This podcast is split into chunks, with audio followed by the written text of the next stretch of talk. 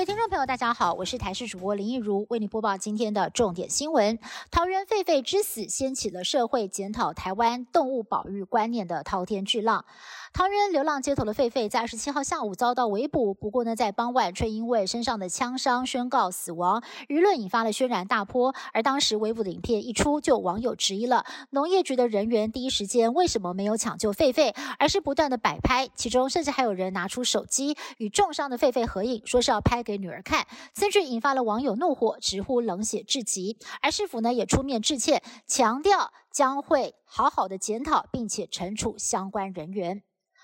而逃脱的狒狒被捕之后中枪身亡，也引发了社会的舆论哗然。一名持有猎枪的合法猎人坦诚是他开的枪，不过他也发出了签字声明稿，大声喊冤，强调桃园市府农业局知道他平常是在执行外来种移除工作，带的是自制猎枪。由于围捕的过程非常的混乱，狒狒也一度受到了惊吓，想要钻洞逃跑。猎人指控是六福村的兽医要他开枪，不过六福村也发出声明驳斥，解释员工是在听到了枪声之后才进入狒狒躲藏的区域，将会搜证，并且保留法律追诉权。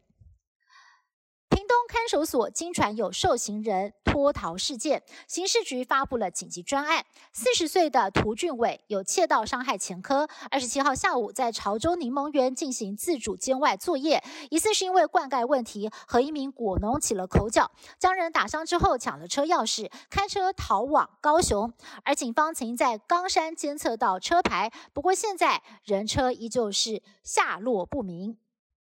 台中市交通局耗资两千多万元，在全市两百三十六座公车候车亭设置笑脸铃铛候车铃，但是操作的按键旁并没有任何的说明指示，不少的民众不晓得该如何使用，还是习惯挥手人肉叫车，而也有部分的按钮甚至被显示板给遮蔽，也有的呢是被按出了一整排的笑脸，让人看了是哭笑不得。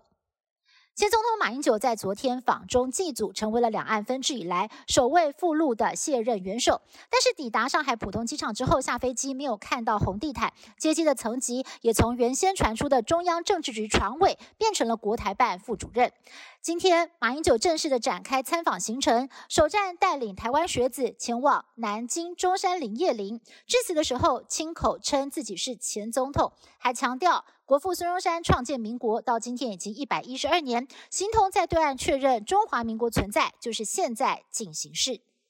以上新闻是由台视新闻部制作，感谢您的收听。更多新闻内容，请您持续锁定台视各节新闻以及台视新闻 YouTube 频道。